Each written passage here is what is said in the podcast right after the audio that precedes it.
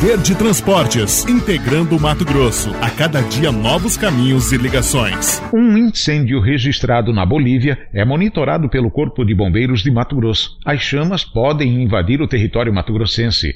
Anderson Rentes tem os detalhes. Um incêndio que começou há pelo menos oito dias em um distrito em Santa Cruz, na Bolívia, ameaça invadir terras mato-grossenses. O registro do fogo ocorreu por meio de monitoramento de imagens via satélite. O incêndio florestal se aproxima de Cáceres e, por se tratar de área estrangeira, o Corpo de Bombeiros Militar de Mato Grosso não possui autonomia para atuar no local. Mas os militares do Batalhão de Emergências Ambientais monitoram a área para colocar uma equipe em em campo caso o fogo atravesse para o Brasil, como explica a comandante do Batalhão de Emergências Ambientais, a Tenente-Coronel Jussiere Rodrigues Marques. O Corpo de Bombeiros está realizando monitoramento diário uh, dessa região, desse incêndio que está na Bolívia, na fronteira com o Brasil.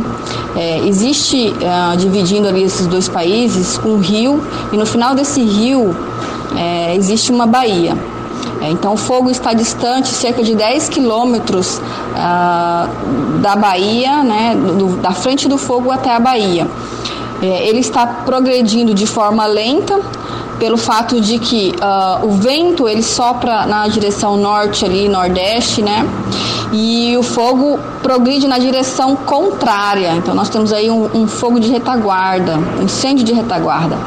As equipes estão a pronto emprego caso haja necessidade de serem empenhadas. Conforme dados do Corpo de Bombeiros, já foram detectados 459 focos de calor naquela região. Na sexta-feira passada, dia 9 de julho, os militares realizaram um sobrevoo na área atingida para identificar a proporção das chamas. Atualizações recentes mostram que o fogo continua ativo, mas perdeu força no último final de semana. O local atingido pelo fogo é banhado pelas águas do rio Corixó Grande. De Cuiabá, Anderson Rentes para o Jornal Mato Grosso no Ar. Você muito bem informado. Mato Grosso no Ar.